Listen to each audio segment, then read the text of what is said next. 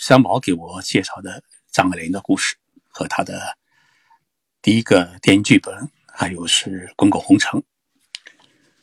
呃，我觉得大家对于三毛和张爱玲这两个人都应该比较熟悉，但是两个人的呃个性和他的文学成就呃自然是不一样，所以呢，呃，很难进行一个完美的比较。那么等会呢，哎，我会做一个简单的分析。对于我们八十年代、九十年代。呃，考大学、读大学的，哎，听众朋友来讲，三毛的存在，哎，是巨大的。我们许多同学，因为在课上课的时候啊，哎，就因为偷偷的看三毛的小作品，最终呢，哎，学业受到影响。这样事情呢，在过去，我们也是经常听听到。所以，在那个时候，中国刚刚改革开放，呃，然后我们的文学作品比较荒芜，然后又没有网络的背景之下，就三毛的作品就一下子就影响了我们许许多多的人。接下来啊，我来给大家放一段三毛的语音，哎，这是当年，哎。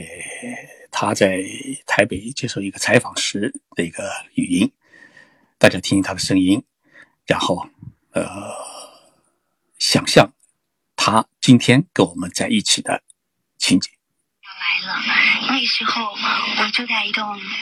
大学城附近的一个修女的修道院的，不是修道院，修女办的一个女生宿舍里面，在那个地方呢，我已经认识了一个男孩子，他的名字叫做赫塞玛利亚，那么中文我就把它改成叫做荷西。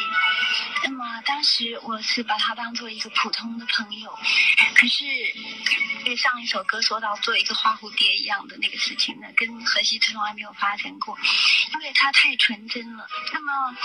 在那个宿舍的大树下呢，几乎啊一个礼拜有三四次啊，就会听到那个我们那边就是在宿舍里面的修女就说：“哎，Echo 外早啊，因为女生宿舍男孩子不可以进来的啊，就说你的表弟来了。”他们每次都开我的玩笑，表弟来了。那么我就冲出去说什么表弟又来了，我就跑去推他一把，就说你怎么又来了？他就说我。然后他掏掏就从那个裤子口袋里掏出十四块贝谢的啊，西班牙钱。他说我有十四块钱啊，一张电影票七块，十四块刚好可以两个人看电影。但是呢，我现在请你去看电影呢，我们就必须走路去，因为我没有别的钱了。我们没有关系啊，我们就走路去啊，就在那个宿舍附近去看电影好了。于是我们也没有挑片子，就去跟他看了第一场电影。那么有一天呢，我们在公园里头坐，我们一定要去，我们坐在公园的板凳上。何西又跟我说，他说哎口，你呀等我六年啊，我还。有四年的大学要读，我还有两年的兵役要服。等到这六年过去的时候呢，我就娶你。我一生的愿望呢，就是我也不敢想要一个大房子，我只要啊有一个小小的公寓，我每天出去赚钱，回来的时候你在家里煮饭给我吃啊，这就是我人生最快乐的事情了。那么我听他讲的时候呢，我心里大家听到的这个声音啊，对，就是三毛的声音。我觉得他说的话不是就是这是他讲述他与荷西相思相爱的故事。不要常常见面好了，你最好不要到宿舍来找好，下次有机会的话，我们再另外详细来介绍三毛。他说我不是说现在，我是六年以后。我说那你这六年你付出去的感情。三毛对于我来讲，这个声音是太熟悉了，许多的我们听众朋友啊，都感到好奇怪，说徐老师怎么会跟三毛呃认识，然后怎么会成为呃他的好朋友？其实啊，呃，我跟三毛年纪相差了二十多岁。呃，我怎么认识他的呢？其实我们有一个很共共同的背景，因为他的老家呢是舟山人，就浙江的舟山。然后呢，我也是舟山人，但是我们有一个共同的很要好的一个忘年交，叫倪祖清老先生，就是三毛把他称为是叔叔的一位老先生。那么倪先生呢，就住在舟山，然后在解放前，在三毛的爸爸的律师事务所里面当过书记员，小时候呢，他抱过三毛，所以呢，三毛呢是对他特别的亲。我那时候看到第一本有关三毛的作品集，我记得是，呃，厦门的海峡出版社出版的一本三毛的这个作品集。但我不知道他是舟山人，然后我就这篇这个作品集啊，写了一篇文学评论，然后这篇文章呢发表在《文学评论》这个杂志上面。我不知道现在我们国内还有没有《文学评论》什么杂志？当年这个《文学评论》杂志是中国最权威的一本文学评论杂志，所以呃，发表之后呢，我就想着想把这篇文章寄给三毛，哎，就偶然的机会。呃，李祖新老先生收到了台湾三毛的信，然后我当时是很喜欢邮票，我看到台湾的邮票，很想向他要，然后他就告诉我，他说：“你是不是认识三毛？”我说：“听说过。”他说是三毛来的信，我当时是大吃一惊。那么也因为这个因素呢，我把呃我的写的那篇评论文章啊寄给了三毛。三毛说啊，他是第一次看到有关大陆对他的作品的评价，也正因为如此呢，我们有了书信往来。后来呢，呃，大陆出版了他许许多多的书，但是呢，呃，都没有经过他同意，呃，牵涉版权问题，所以他就委托我做他的大陆的著作代理人，然后帮他打理，呃，这些作品。我是不是记得？呃，我记得当时。中国大陆，呃，出版三毛哦书的最大的两家出版社，一个是湖南文艺出版社，还有一个是中国友谊出版公司。这两家呢，呃，出版的三毛的书比较多，所以与这两家公司联系，诶，然后，诶，跟他们进行沟通，然后三毛呢还给我写了一个呃代理代理人的委托书、委托信。然后去办理了公证，然后就我为他去把这些该应得的版税啊，哎拿回来。当时我才二十出头，然后，呃，三毛就叫我去做这件事这些事情，呃，确确实实我自己也是很努力的去去学去做，让大家很配合，就把这事情呢慢慢解决了。那么到了八八年的时候，三毛就给我写信，他说：“呃，要到大陆来。”那么当时大陆是刚刚对台湾，呃，开放，就是允许台湾同胞回到大陆来。但是当时呢，呃，三通都不通，所有的信件，哎，包括电话，都要经过香港中转，所以一封信啊，路上有时候走上嗯半个月。但是呢，电话能够通，当然这电话都是手摇的，同时呢也会被当时因为海外电话嘛，很容易被被有关部门监听。但是我们偶然哎还会花很多的国际电话费哎打电话，但他就表达了想到大陆来，同时呢他也表示要到大陆来看病，因为他身上呢觉得自己有许许多多的毛病，然后他把他的病历寄给我。然后我在呢，呃，国内帮他找，呃，医生，然后呢，呃，把他安排好。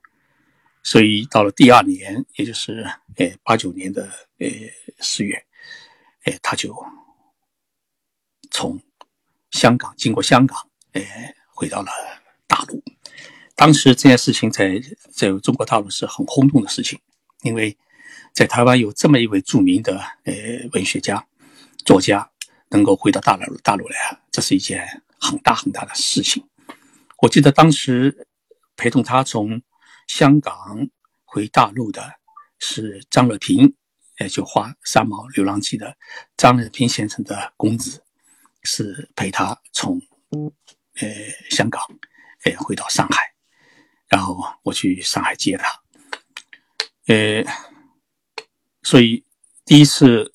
回大陆，包括去舟山的，呃，给他爷爷的坟，呃，祭祖等等，呃，前前后后大概我们这第一次就相处了有将近二十多天的时间，二十多天时间。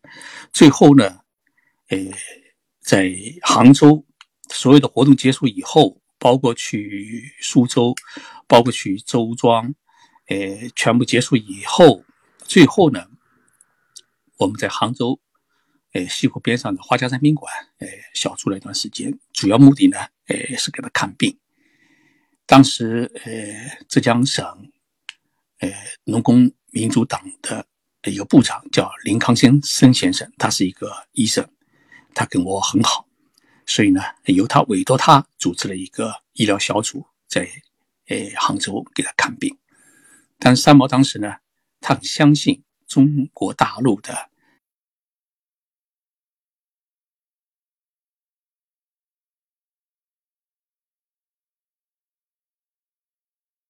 呃，当时也请了气功师，呃，来对他啊进行治疗。那么在花家山宾馆呃小住的时候啊，有一次，呃，我和三毛的堂哥，我记得叫陈宝文先生，我们一起呃在花家山宾馆的后院子里面啊，呃散步。呃，散步的时候呢。三毛就告诉我，他刚刚写了一个剧本，呃，叫《滚滚红尘》。呃，他说写的是民国后期一堆猎人在上海的呃生离死别的故事。那个时代啊，我们对于国民党的认知，那就是彻彻头彻尾的呃反动派。呃，所以呢，呃，对于国民党人员逃往台湾。也是一个不太敢涉及的一个很敏感的一个政治话题，但是呢，因为在小院子里面散步，所以三毛呃他就说啊，他说他当时讲讲的是国共呃内战啊，我们这边讲的是解放战争。他说国共内战呢有着太多的生离死别，每一个故事呢，呃都是一场凄惨。好在现在呢，也大陆开放了台湾人。回归大陆探亲，所以呢，中断了这么多年的两岸的隔绝，终于可以交流。但是呢，过去这么多年，旧痛被撕开了伤疤，伤疤以后啊，也是一次次呢，呃，撕心裂肺的呃举动。然后听了他这么一讲以后呢，我当时也是个文艺青年，我很感兴趣。呃，我我当时只是叫他 三毛大姐，因为他比我大二十五岁吧。然后他呢一直把我叫弟弟。他说：“这《滚滚红尘》的这个剧本啊，呃，虚构的是故事呢是虚构的。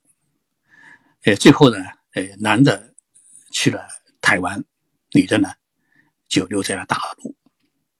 但是呢，他告诉我，其实。”这个故事的女主人公是有一个影子人物，他说他很有名，也很有才华，写了许许多多的作品。然后我问他，我说这个人是谁？他说呢叫张爱玲。他说过去啊一直生活在上海，是位大小姐。他说他的经历啊，呃是十分的传奇。说真的，当时。呃，群瑶的名字在大陆还刚刚开始让人知道，所以张爱玲的名字，呃，应该来说，不管他的作品也好，呃，他的名字也好，在我们那代年轻人的生成，呃，那个当中啊，就根本就不知道有个叫张爱玲和她的作品，所以我是第一次听说，所以我不知道张爱玲是谁，什么给我讲，他说你是不是知道一个李鸿章？我说李鸿章当然知道，我们学中国近代史的话，呃，都知道他。他说张爱玲的奶奶呢是李鸿章的女儿，而且大女儿，所以呃，他是一个贵族的孩子。那么张爱玲她说是出生在上海，虽然她是好像是河北人，她出生在上海，但三十年代开始呢，呃，就发表作品，是一个很有才华的时候人。三毛当。当时告诉我，他说我在重庆出生的时候啊，他说那个张爱玲啊，已经是相当相当的有名。那在那个时候呢，张爱玲呢爱上了一位有妇之夫，两个人呢开始了缠缠绵绵的爱情故事。但是呢，后来两个人还是痛苦的分手了。当时我没记住这个男主人公叫什么名字，但后来呢，哎，我查了资料，才知道，就三毛当时给我讲的张爱玲，呃，相爱的这个男主人公，其实名字叫呃吴兰成。呃，吴兰成当时是担任了呃汪精卫伪政府的宣传部的政务次长。那么当时好像两个人认识的时候。吴兰成是三十八岁，也是呃长得很英俊的一个男人。那么啊，张爱玲好像是二十二岁，两个人差了这个十几岁。但是两个人一见面以后，我就爱上了。而且当时，呃，吴兰成因为得罪了汪精卫以后啊，被关在监狱里面，是张爱玲呃和他的朋友一起去游说了当时的日本人，呃，由日本人出面把他救出来。所以呢，有这么一个很重要的历史背景。我当时有个印象，当时三毛呢给我讲了一个《滚滚红尘》的一个剧本的情节。他说啊，当时从大陆逃往台湾的最后一班的游轮，这个主人公的老板呢，好不容易用二两黄金、两个金块换到两张船票，但他只能。带一个人走，三毛当时问我，他说：“你觉得这对恋人最终是谁登上了游轮？”我想了想啊，我说：“一定是那个女的把船票让给了自己的男朋友。”三毛问我，他说：“为什么呢？”我说：“啊，因为轮到你，你也会这么做。”因为我了解三毛的性格，他有时候有一种大侠之气。三毛就笑了说：“他说啊，弟弟，你这个人啊，可以写小说。所以到现在为止啊，我没写过小说，我觉得还对不起他。我以后啊，今年从努力的要写本小说，试试看自己有没有写小说的天才。在我印象当中呢，呃，三毛从来没有说过自己跟张爱玲有过交往。”但是呢，听他的口气啊，他是相当欣赏张爱玲的才华，也理解她的人生。不然呢，他三毛对自己的第一个电影剧本他很看重，因为他一直写散文体的作品，也从来没有写过剧本。那么这是他第一次写剧本。那么这个剧本是以张爱玲作为引子来写的话，说明三毛啊对张爱玲。是有研究，而且呢，很理解她的人生。那么大家知道，呃，张爱玲出生在一九二零年，也就是说到现在为止啊，刚好她是一百岁啊。我们无法想象，呃，这名民国的才女，我们看到照片这么漂亮，一下子到现在变成一百岁的呃老奶奶啊。但是呢，其实算一算。三毛是一九四三年出生的，她跟张爱玲两个人是差了二十三岁，啊，二十三岁。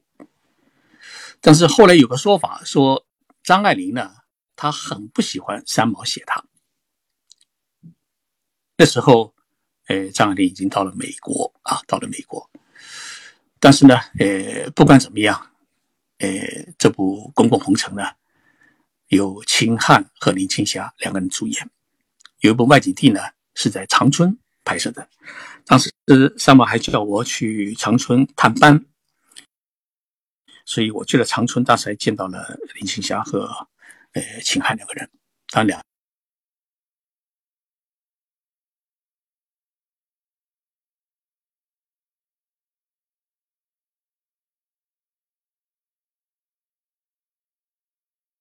两个人当时在一九九零年。《滚滚红尘》这部哦影片呢，获得了台湾金马奖的八项大奖，但是很可惜呢，就没有一个编剧奖。所以这一点呢，呃，对三毛打击他很大。三毛呢，他一直认为台湾的电影界和他的呃文学界一直对他有偏见，所以他没有出席影片获奖的庆功会。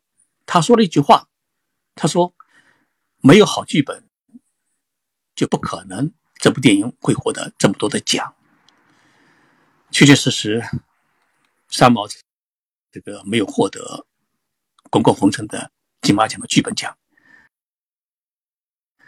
哎，是一件很遗憾、很遗憾的事情。我觉得这也是一个很重要的因素，因为过不了几天，元旦之后，一九九一九一年的一月四号，三毛在住院的台北荣民总医院，他自己选择了离开这个世界。所以，每次想到三毛四十九岁。这么一个年轻的年龄，就匆匆的离开，呃，内心有许多的痛楚，这痛楚到现在为止也一直抹不掉。他是一个很有个性、很有才华啊一个人。那么张爱玲跟三毛，如果两个人有交集的话，我觉得有两点。第一点呢。张爱玲在台湾出版的作品，基本上都是由皇冠出版社出版的。皇冠出版社的社长皮英涛，也就是琼瑶的丈夫。那么群瑶是皇冠出版社的老板娘。那么所有也是由平英涛的皇冠出版社出版的。所以两个人。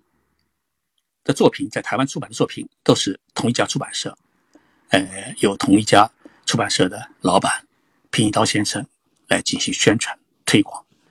我觉得这是两个人应该来说，从文学创作的呃这个曲线来讲，两个人交汇点，我觉得这是一个很大的很大的交汇点。还有一个很大的交汇点，我是觉得，无论是三毛也好。张爱玲也好，两个人都是《红楼梦》迷。因为张爱玲呢，呃，写了许许多多的作品，但是呢，她其中有一个文学评论集，就叫《红楼梦宴》啊，这个“宴”字很难写，“场”字下面一个“劝”，“劝”下面一个“狗”啊，这个字很难写。我刚才查了字典，专门去查了这个字怎么念，《红楼宴》《红楼梦宴》，说明。张爱玲对于《红楼梦》啊，哎，她研究的很深很透。那么三毛对《红楼梦》的爱和他的研究，也是到了呃炉火纯青的地步。我这里给大家讲一个真实的故事。三毛在花家山宾馆小住看病的时候啊，刚开始我们都是保密的。其实那个时候，全国的媒体都知道三毛到了大陆，都不知道他躲在哪里。但是后来呢，大家终于发现了三毛其实在杭州，呃，在花家山宾馆。所以呢，呃，一定要叫三毛出来见一见媒体。所以到后来，三毛当时跟我商量，他说怎么办？我说那就举行一个记者会。你给大家见个面，然后三毛就在花家山宾馆举行了一个记者会，我当时也是记者会的主持。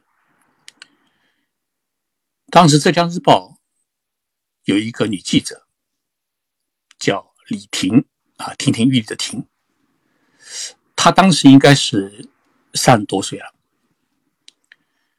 然后。在杭州，《浙江日报》当然是最大的报纸了，所以他提问也提得很很积极。他当时就问三毛一个问题，他说：“三毛，听说你对《红楼梦》是呃很熟悉，而且都能背诵。他说我能不能考考你？”三毛说：“好啊。”然后呢，李婷就指出了《红楼梦》里面的哪一章哪一节。的最后一首诗是什么诗？因为我对《红楼梦》没有研究，我只看过一遍，所以我当时就愣在那地方。我觉得这个问题啊，哎，太刁了。万一这个三毛背不出来怎么办？那他出出洋相。结果三毛说：“好，请你等一等，我背给你听。”然后三毛就把这首诗背了出来。我想当时在场的所有的记者都会感到惊讶，因为这场考试确确实实让我们见识了三毛的才华。他对中国的传统文学、古典文学的研究之深，是超乎了我们的想象。但是呢，三毛也是一个很很精的一个人。然后他就回了一句。他说：“这位李小姐，你是不是还没有结婚？”当然，这个问题一提以后啊，也是全场的记者大家都感觉很惊讶，因为在八九年的那个时候，虽然大家是提倡呃计划生育，也就是说要到法定年龄才能允许登记结婚，但是一个三十多岁的一个女孩子，如果还没结婚的话，现在来说，大家都是无所谓的，在那个时候是一个很稀罕的事情。所以三毛这么一讲以后，我就看到李婷小姐当时脸就红了。然后三毛说：“你应该还没有结婚。”哎，我就感觉到很奇怪，但三毛不解释，他说：“对不对？”然后呢？呃，李婷女士她很不好意思的，呃，点点头。这件事情之后呢，我问三宝，等记者会结束以后，我说你怎么知道这个李小姐还没结婚？然后他就告诉我一句话，说他单他一个人没结婚，他的名字就明明白白的写在那里。就亭亭玉立的亭，就是一个立，一个丁，然后包盖头是个甲，他是就是说他还是一个单身。因为我觉得这算命也不是这么算法啊，但是呢，这个插曲我觉得，呃，确确实实是当时给我留下了很深的印象。之所以我现在还记得李婷这个名字，过去了三十年。还能记住这个李天的名字，因为这个事情给我留下的印象实在是太深啊！所以三毛老师说他会看人看心会算，所以有时候觉得啊，确确实实有点呃神啊，有点神。那么《红楼梦》和呃皇冠出版社，就我觉得应该来讲，确确实实应该是三毛和张爱玲两个人有交接的一个文学之路。啊，或者一个文学创作的曲线，它是有交接的。但是呢，呃，三毛跟张爱玲的文学创作的宗旨和他们的风格，两个人呢，我觉得是截然不同。因为三毛呢，他始终把生活诗意化，把人物呢人物啊完美化。或者把人间的烟火啊描写成一个童话世界，所以三毛的作品当中，他永远都是充满着生活的色彩，甚至他可以把粉丝条啊说成是天天下下来的雨丝。她可以和她深爱的丈夫两个人居住在一个沙漠当中，俄罗斯不。所以呢，我们读三毛的作品。能够知道许许多多生命当中一些欢快跳跃的因素，我觉得这是三毛他的作品当中给我们一种积极向上的一种东西。按照我们现在流行话来讲，就是三读三毛的作品比较正能量。哎，大家都想去旅游，都想去爱一个人，然后都想去过一个呃仙女一般的生活。那这是三毛给我们的一个作品，给我们的一个感觉。那么张爱玲呢？因为她的出身呢，呃，跟我们常人所想象的完全不一样。所以，张爱玲作品当中，总体来讲是显得比较悲观，或者说，张爱玲是一个生活的呃悲观主义者。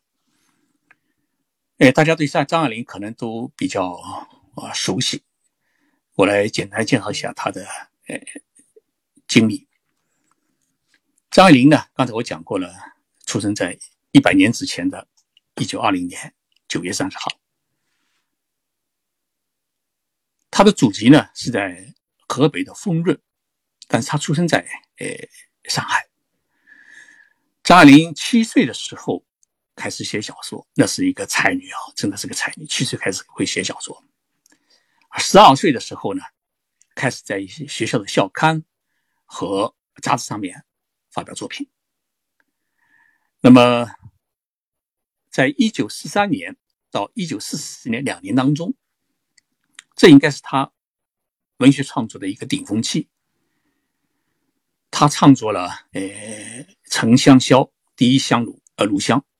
和第二炉香，那么这个我们大家可能并不怎么熟悉，但是呢，后来被拍拍成电影的一个是《倾城之恋》，呃，还有是《红玫瑰》《白玫瑰》啊，《射箭》这几部作品呢，应该来讲，呃，都是张爱玲在那个时期她一个创作的一个。呃，代表性作品。那么三毛在《滚滚红尘》里面写到，就是两张船票，老板用黄金换了两张船票，最后只能带一个人走，然后到底带谁？然后其实船票是在女的手中，但是呢，这个女的呢，最后把船票在码头里。塞给了自己的男朋友，然后男朋友去了台湾，她自己留在了大陆，也是。但是呢，呃，张爱玲本人呢，她其实跟吴兰成在四四年两个人秘密结婚以后，四七年的吴兰成，呃，就不怎么喜欢她了，而且有了恋爱。后来，呃，在四七年的时候去了温州，两个人四七年以后，其实就两个人就开始。离婚分手了。那么我等会会讲到吴兰成。那个吴先生呢？呃，他从温州后来，呃，坐船逃到了日本，到了横滨，所以他其实后来一直在日本生活。那么张爱玲呢？呃，留在了大陆。但是你张爱玲留在大陆的时间呢？呃，虽然四九年上海呃解放以后。呃，张爱玲还在上海，但是呢，她在一九五二年，张爱玲离开了啊大陆，去了香港。呃，她当时的去香港的名义，因为她当时是读过香港大学中文大学，所以她要以复读的名义，请香港大学呢。给他出示了一个入学证明书，所以他就拿着这个入学证明书，然后去了香港，离开了大陆。所以现在想来，当时好像管控还还是不怎么严哈，他就去了呃香港，然后就离开了大陆。呃，然后他在一九五五年呢，呃，定居美国，去了美国。所以张爱玲其实写了许许多多英文小说，但是呢。出版只有一部，这也是比较遗憾的事情。或者说，呃，欧美国家对于张爱玲的作品其实可能并不怎么喜爱，或者认知度不高。如果张爱玲像现在这样在呃我们中华圈里面有这么高知名度的话，应该来说她的作品，呃，被欧美社会呃所接受或者传播，应该来讲会更多一点。这也是很遗憾的事情。啊，但是他啊，确确实实英文小说他只发表了一部，其实写了好多。那么一九六九年以后呢，呃，他基本上不怎么写了，主要从事古典小说的研究，就是刚才我讲过的，他从事《红楼梦》的研究，所以有一有一本著名的红学评论集，就是《红楼梦宴》啊，哎，这是他的一个文学评论、文学研究的一个作品。但是张爱玲很可惜，呃，在九五年，他一个人孤独去世，在美国的洛杉矶，当年是七十五岁，其实真的还很年轻。据说那天去世的时候呢，呃，是因为动脉硬化血管病而去世，呃，去世一个礼拜以后。他才被发现。虽然他在美国爱上过一个比自己大三多岁的一个男人，但是两个人最终也没有呃圆满。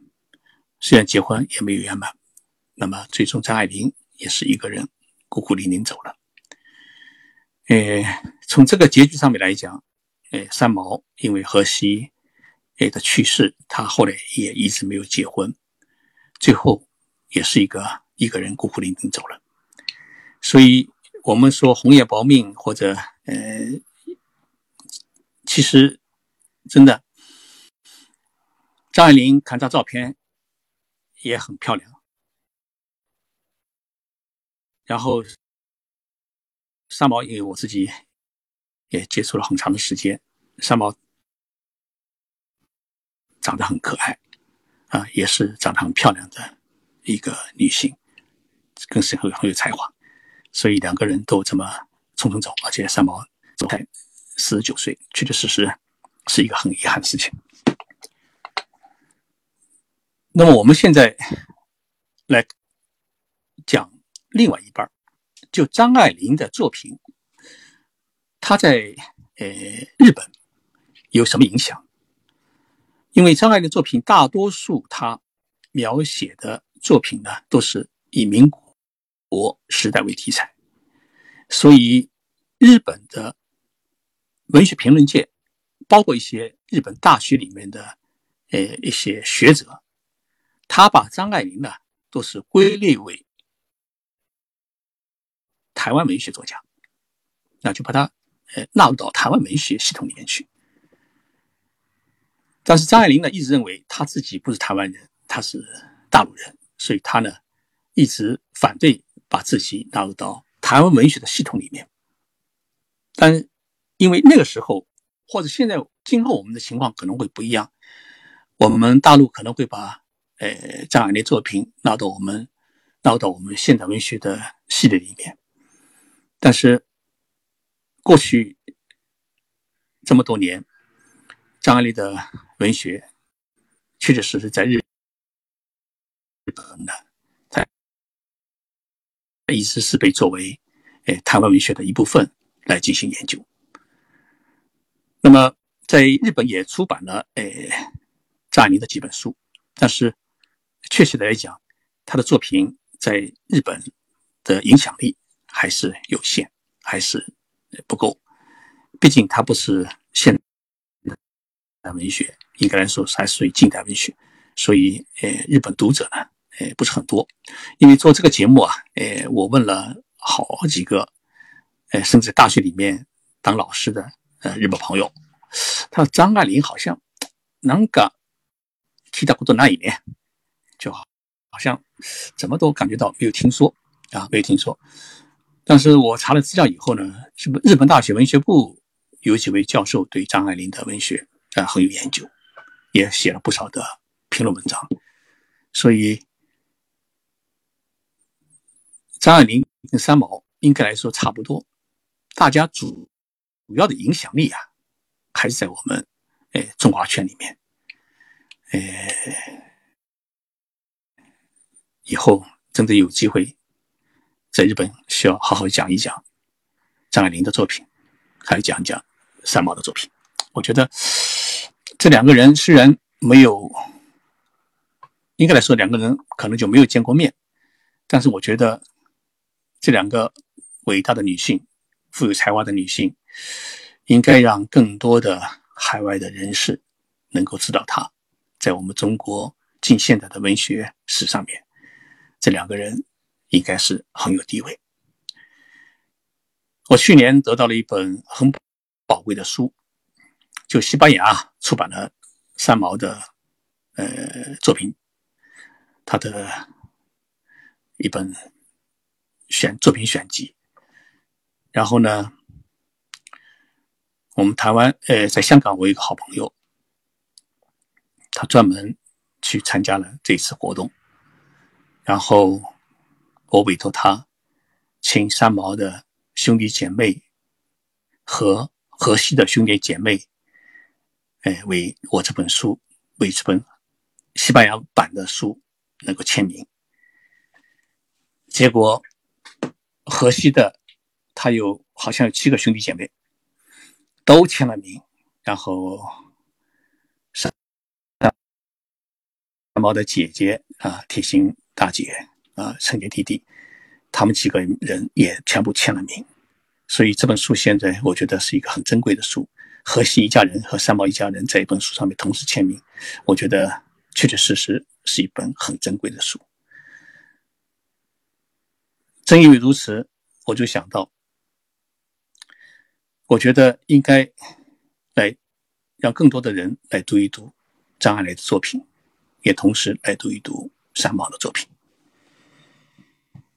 好几个网友给我连给给我留言说，希望能够介绍一下啊，呃，吴先生就是张爱玲的前夫，呃，他最终吴兰成先生，呃，最终是一个什么样的结局？我这里呢，哎，稍微做下介绍。吴兰成先生呢，其实是我老乡，是浙江人啊，绍兴人，严格讲起来是嵊县人。呃，嵊县的话，呃，最著名的。就是出越剧啊，越剧就诞生于呃嵊县。然后吴兰成先生在杭州的惠兰中学读书，后来呢到燕京大学啊去做了旁听。毕业以后呢，呃，他追随呃汪精卫，所以在汪伪政权里面啊，他当过宣传部次长，还当过行政院的法制局长。那么。呃，日本投降之后，呃，吴兰成是被列为汉奸。吴兰成与张爱玲相见是在一九四三年，当时吴兰成见到张爱玲的时候，就说了一句话：“你的身材这么高，我和你在一起是不是合适？”但是呢，哎，张爱玲。是疯狂的爱上了他。当时吴兰成呢，呃，已经结了婚，但是为了能够跟，呃，张爱玲能够在一起，后来他也离了婚。后来就在四十年吧，跟张爱玲就结了婚。但是两个人好景不长，在一九四七年，两个人就离了婚。那么。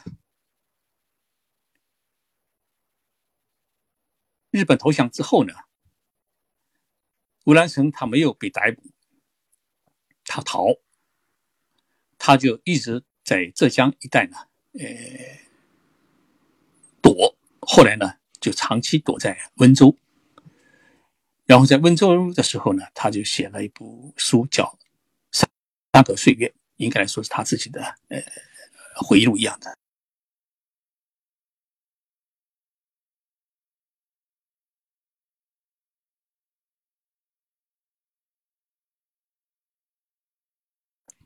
然后来到了香港。那么后来，在呃一个他的可以讲是是当时一个一个相好吧，或者一个同居的女友，叫查爱珍的帮助之下呢，呃从香港偷渡到了日本的横滨。然后呢，从一九五一年开始啊，他就长期定居在日本。后来呢，查爱珍也到了日本，然后那是一九五四年的时候，他跟查爱珍结了婚，然后他开始学日语。在那时候呢，他认识了日本许许多多的高层，因为，呃，乌兰成跟在汪伪政权的时候啊，他跟日本人打交道打的比较多，所以他也认识了一些日本社会的高层。在七十年代的时候，他曾经被蒋介石批准去过台湾讲学，但是呢，没几年以后，他就一直就回到了日本。吴兰成的晚年呢，呃，他基本上就跟他的。妻子叫车爱珍，还有女儿呢，在东京开一家酒吧，啊，这个酒吧的所有的收入，也就是吴兰成先生和他的妻子的主要的经济来源。那么，吴兰成先生是在一九八一年去世的，当时是心脏病突发，是在东京。呃，当年是七十五岁，他的墓呢现在还在。呃，大家如果感兴趣的话，呃，等疫情结束来日本，来东京的话呢，可以在呃东京的下面有一个福生寺的福生寺的墓院里面啊，能够找到呃吴兰生先生的墓，然后。吴兰先先生先生呢，他有一个最小的儿子，叫吴继元先生。吴继元先生在跟他父亲最后一次见面的时候，他只有十一岁，而且是在一九五零年最后一次见面，所以半个世纪父子两个人根本就没见过面。据说是在文革的时候啊，呃，文革之前吧，应该呃。吴兰成跟他的儿子吴继元之间还有一些书信的往来，但是呢，后来就没了。所以在二零一六年的四月四号，也就是清明节，这个吴继元先生啊和妻子一道从南京飞到东京，给他的父亲扫墓。这也是半个多世纪父子之间的第一次的见面。所以我很理解。张爱玲的作品当中，她为什么会有那么多的悲情、悲观主义的色彩？因为她的人生的经历，或者她的性格，或者她所处的环境，包括她的婚姻，嗯，应该来说是有许许多多的曲折，也也有许许多多的悲剧性的东西。所以呢，就。造成了张爱玲笔下的人物，要不就是很自私，要不很冷漠，要不很虚伪。也就是说，张爱玲的作品，她很善于与从悲观当中去寻求一种静观，有静观当中去敏锐的挖掘人性的。美和人性的丑陋，我觉得这应该是张爱玲作品的一个特点。当然，呃，张爱玲因为她的出身、她的经历，所以她一直是一个高高在上的大小姐。那么也因为这一点呢，她看透了人世间的许许多多东西，所以她反而对。人和社会，他有一种淡然，所以许多人讲啊，呃，女人在三十五岁之前，你一定要去读张爱玲的作品。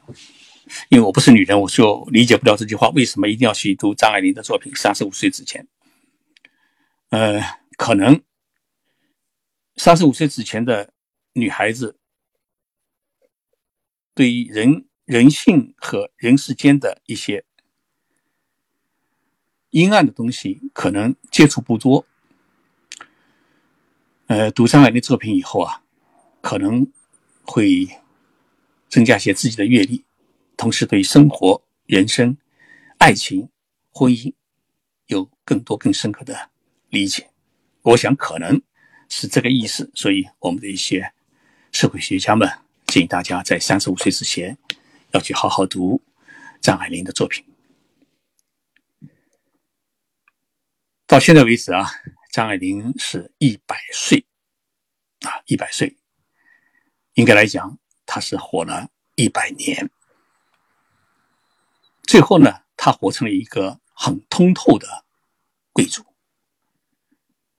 然后呢，他家道中落，但是却热爱平民生活，对普通人的境遇，他有很多的关爱，在他作品当中都已经有所表示。他虽然命运呢，哎，波折比较大，但是呢，做人还是比较通情达理。所以呢，他还是把自己的日子过得还是比较滋润，哪怕是晚年，呃，比自己一个比较孤单的情况之下，他也并没有哦，把自己活成一个小老太太，还是保持着一种大家闺秀的一种一种气质。我觉得这种活成贵族的生活，应该不是他有生俱来。呃，应该是他有生俱来，就他父母亲给了他那种贵族的气质。虽然他的生活后来已经中落，但是呢，他还是活得呃比较滋润。所以，我们虽然没有见到过呃张爱玲的真人，但是呢，我们可以发现，张爱玲笔下的女主角，个个都是有很很美。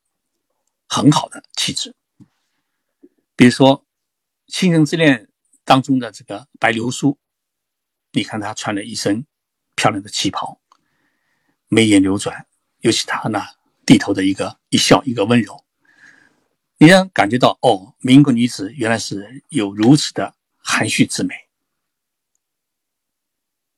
还有就是王兰王佳芝，就是汤唯主演的。那个《色戒》里面的女主人公，那么这部电影，呃，大家还是有些争议。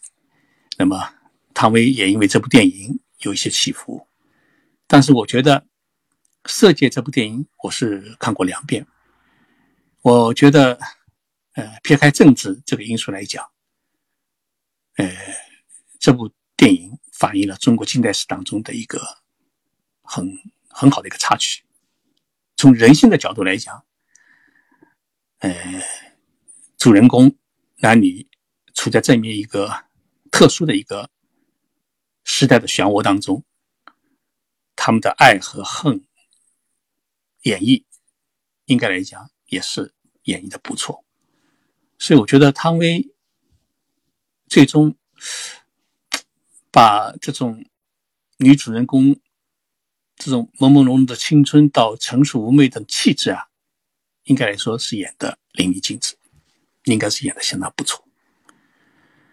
所以，呃，蔡康永先生啊，还有蒋平凹先生啊，他们都很推崇张爱玲，说张爱玲的作品里面啊，藏着最深的人性。所以，我在这里啊，也特别推荐大家。好好的，呃，听一听张爱玲的作品集。喜马拉雅因为这是为了纪念张爱玲诞辰一百周年，所以特别呢，把张爱玲的全集进行了录制，然后呢，让你啊，利用碎片的时间，一边做着家务一边收听啊，坐地铁的时候也能听。呃，敷面膜的时候也能听，呃，然后大家呃吃完饭喝杯茶的时候也能听，每天呢听十五分钟，我估计啊一百天就可以把张爱玲的所有的全集都听完。呃，我觉得喜马拉雅我是很喜欢的一个平台，我自己呢也做了将近两年、三年的这个节目，嗯，现在。《静说日本》这一个节目呢，到现在为止，收听人次已经有两亿九千万人次，所以我很感激大家。哎，我觉得今天收听这一节目的许许多多听众朋友，其实都是我的《静说日本》的听众朋友。哎，大家这么长期以来一直喜欢听我的作品，听我的呃。讲解日本，呃，真的很感激大家。最近有时候因为实在太忙，嗯，包括这个礼拜的礼拜三，我都没有时间来做这个节目，很对不住大家。但是明天啊，我一定把这个呃节目做好。那么，很希望大家真的有时间的话，好好听一听张爱玲的作品。我觉得喜马拉雅这次花了很多的精力，把它做成话剧式的一种演绎。那么，呃，七百集，好像是九十九块五毛啊，全部听完九十九块五毛。我觉得这是还比较合算的，因为整个作品集它要价值要买书的话就买一千块钱，那么你不买书光听的话就一百块钱左右啊就能搞定啊就能搞定。所以我觉得，呃，我们今天收听这个节目的听众朋友啊，呃，大家都能来买这一集张爱玲的全集的有声剧。呃，在我们这个节目的留言当中，我们后台的工作人员已经把海报，呃，传到了呃留言群里面，大家手按这个海报，呃。扫描就能进去。虽然文学评论家们建议我们三十五岁之前的女性，大家读这本书，我觉得三十五岁之后的女性读民国才女张爱玲的作品，对于人性、人生可能会有更深刻的一种理解或者一种共鸣。所以，我觉得大家在现在这个。相对时间比较宽裕的时期里面，让我们一起走进张爱玲的玫瑰般的文字的世界。今天的节目，呃，我们已经进行了一个小时，很感激大家，呃，陪伴我一起来度过这一个小时的我们特别的一个文学空间的节目。我们从三毛，呃，聊到了张爱玲，从张爱玲。也聊到了她的第一个丈夫，呃，吴先生，所以时空跨越很大。吴先生也好，张爱玲也好，三毛也好，都已经是呃故人。我们现在呃在东京，然后在国内，我们一起跨越时空来怀念他们，然后来追忆他们的人生，然后。来介绍他的作品。刚才尤其大家听了三毛的声音，那是三多年前一个很遥远的声音，所以听到这个声音以后啊，就会让我想起他。其实他的声音很好听，跟林志玲的声音啊，真的是差不多，很台湾的一个美女的声音。我觉得文学对于我们每个人来讲，呃。应该是一种离不开、抛不掉的东西。有时候人静下来以后，把自己的思绪、一种感情需要的东西来记录的话，那么文字、语音都是一个很好的载体、很好的平台。所以，请大家多多关注喜马拉雅，也多多关注我的《静说日本》节目，请大家多多关注。这是我们特别推出的张爱玲的作品集，请大家关注海报，点击海报，能够购买。谢谢大家，一起度过这么一个美好的时间。我们明天在《静说日本》节目里面再见。谢谢大家，大家辛苦了。